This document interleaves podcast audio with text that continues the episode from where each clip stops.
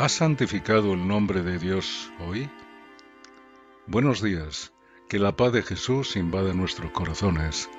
Este es un episodio de Melissa dos Santos para Café con Espiritismo. Las últimas semanas repasamos juntos las lecciones del espíritu Mei Mei del libro Padre Nuestro, psicografiado por Chico Xavier.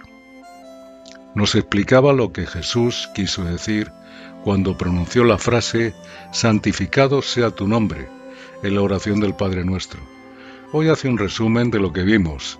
El título es Recuerdos y dice así. El mundo en que vivimos es propiedad de Dios. Debemos agradecer las bendiciones de nuestro Padre Celestial todos los días.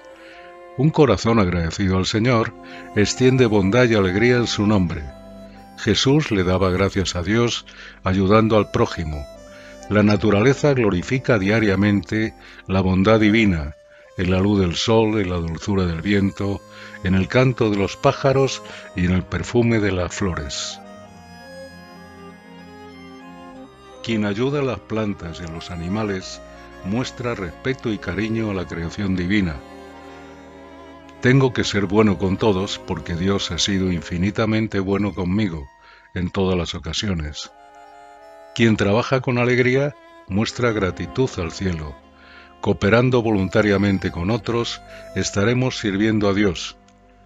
Frases cortas, pero de gran profundidad.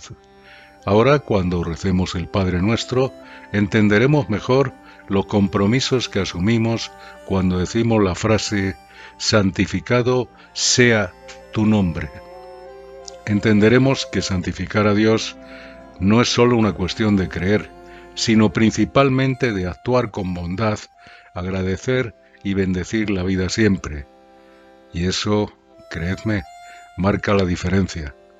Nos damos cuenta de cuánto le debemos a Dios, que nos abraza en todo momento, dejando el papel de inalcanzable y asumiendo el de un amigo muy cercano, que nos acompaña constantemente y se refleja en todo lo que nos rodea y en todo el bien que somos capaces de dar y recibir.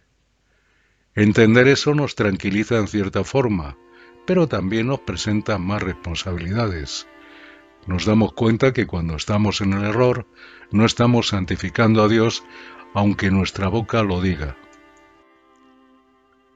Alan Kardec al analizar la primera parte del Padre Nuestro en el Evangelio según el Espiritismo, entendió perfectamente el alcance de la oración, y al escribir sobre la frase Padre nuestro que estás en el cielo, santificado sea tu nombre, hizo lo que podemos considerar como una bonita oración.